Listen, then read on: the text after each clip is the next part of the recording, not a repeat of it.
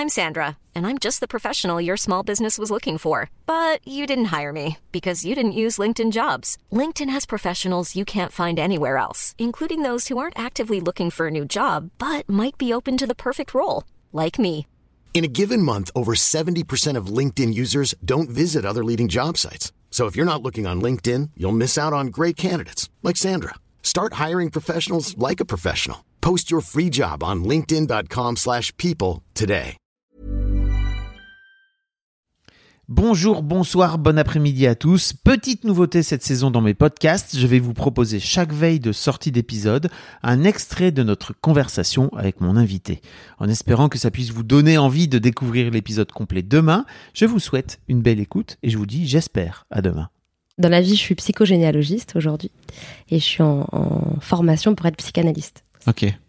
Et donc, t'as- avec une vraie force, enfin, avec une vraie spécialité autour du transgénérationnel.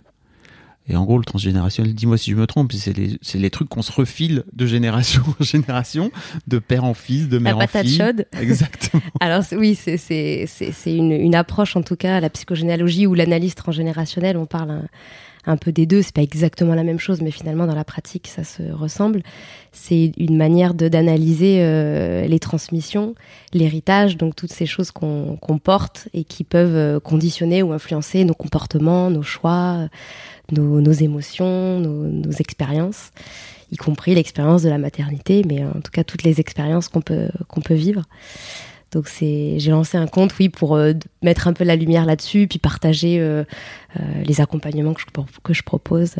Donc c'est tr- c'est très intéressant. Tu parles notamment de la place de la mère. Enfin, il y a, y plein plein de sujets. hein. Je mettrai le lien dans, dans les notes si jamais les gens veulent aller découvrir.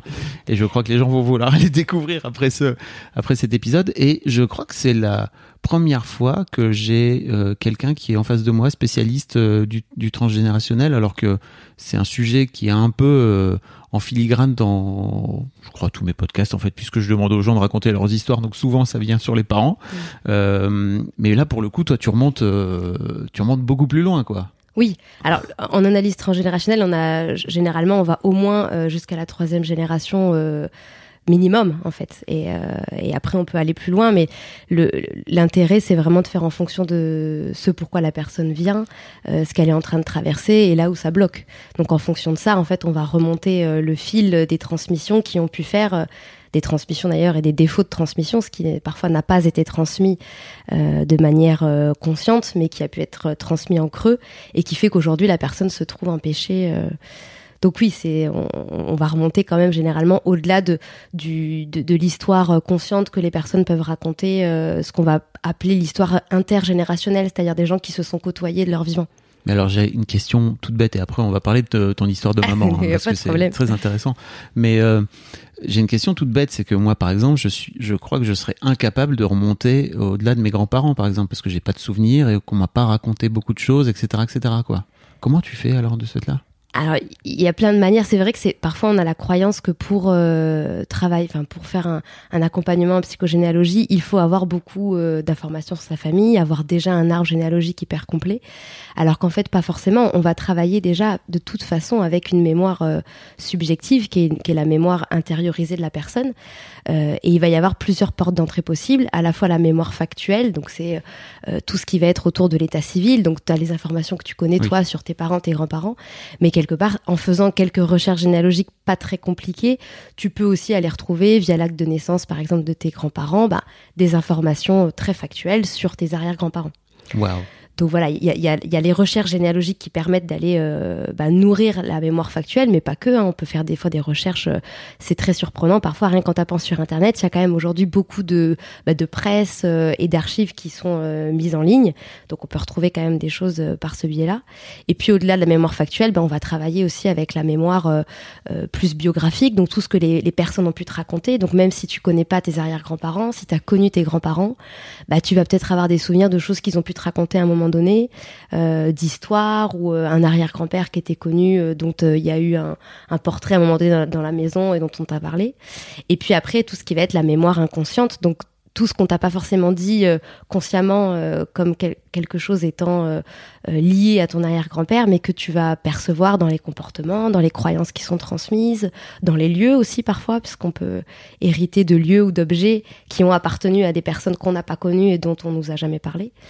Donc il y a toutes ces portes d'entrée là qui font que on, peut tout à fait travailler avec quelqu'un qui a l'impression, et c'est souvent le cas hein, quand il arrive, qu'il a pas beaucoup. Oui, j'imagine. Et toi, avec, en connaissant tout ça, tu t'es dit un jour, tiens, en fait, il est temps de faire un enfant. euh, alors, je me suis pas vraiment dit ça comme ça. Euh,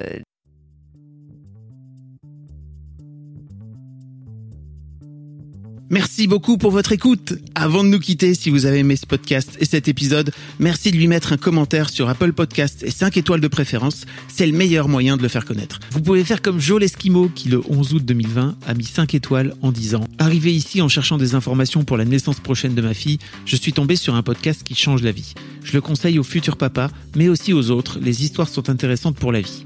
Merci d'avoir lancé cette super initiative et merci à tous les darons qui partagent leurs opinions et leurs histoires. Un grand merci à toi et vous aussi vous pouvez faire pareil. Vous vous rendez sur Apple Podcast et vous cherchez Histoire de Daron directement dans l'appli ou sur votre ordinateur.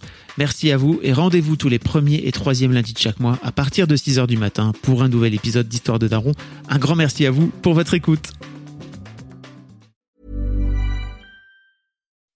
When you make decisions for your company, you look for the no-brainers. If you have a lot of mailing to do, stamps.com is the ultimate no-brainer. Use the stamps.com mobile app to mail everything you need to keep your business running with up to 89% off USPS and UPS. Make the same no-brainer decision as over 1 million other businesses with stamps.com. Use code PROGRAM for a special offer. That's stamps.com, code PROGRAM.